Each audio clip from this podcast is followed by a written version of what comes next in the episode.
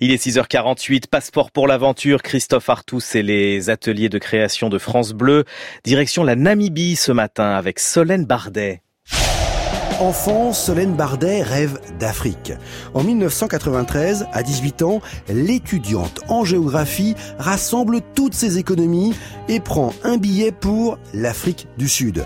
C'est là que par hasard, elle découvre l'existence du peuple Imba qui vit dans le pays voisin de la Namibie et allez savoir pourquoi, la curiosité amène Solène Bardet sur leur territoire une belle histoire d'amour va alors débuter. Au début, moi j'étais persuadée qu'il m'attendait, mais évidemment il m'attendait pas du tout. Donc c'est vrai que les premières semaines ont été un peu difficiles.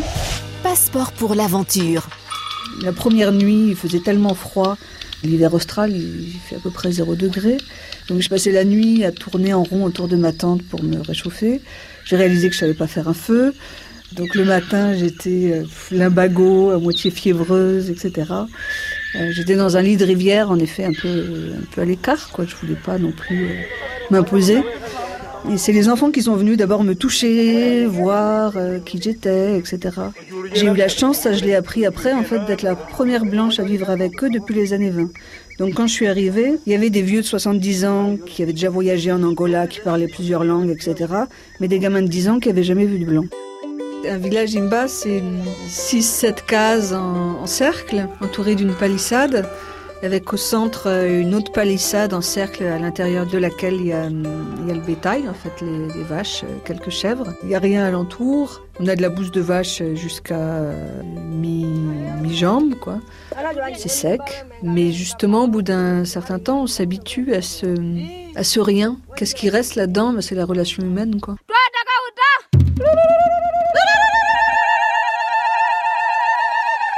Une fois que j'étais là-bas, j'avais pas de lien possible avec euh, mon monde de France. Et je me souviens d'ailleurs une fois, j'ai reçu une lettre euh, de mes parents qui d'ailleurs disaient que ça faisait plusieurs mois qu'ils n'avaient pas de nouvelles, que, qu'ils s'inquiétaient et tout et tout. J'ai commencé à la lire. Donc là, j'étais projetée un peu dans leur monde.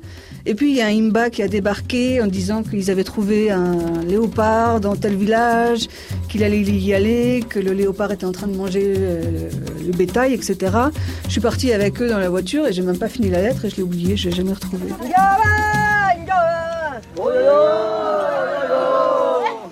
C'est vrai que si je me mets à réfléchir, j'étais totalement inconsciente à l'époque. Hein. J'étais tellement jeune, j'avais mes grosses joues de gamine, que je, dégageais euh, une certaine innocence qui faisait qu'on avait envie de s'occuper de moi.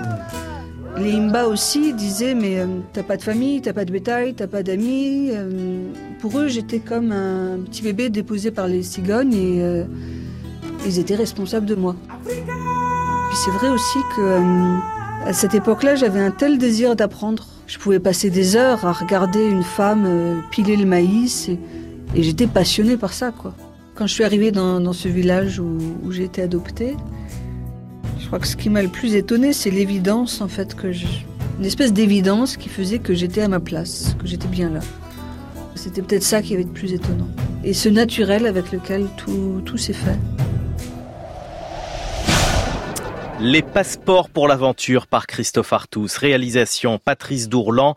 Mixage Annick Bosseno.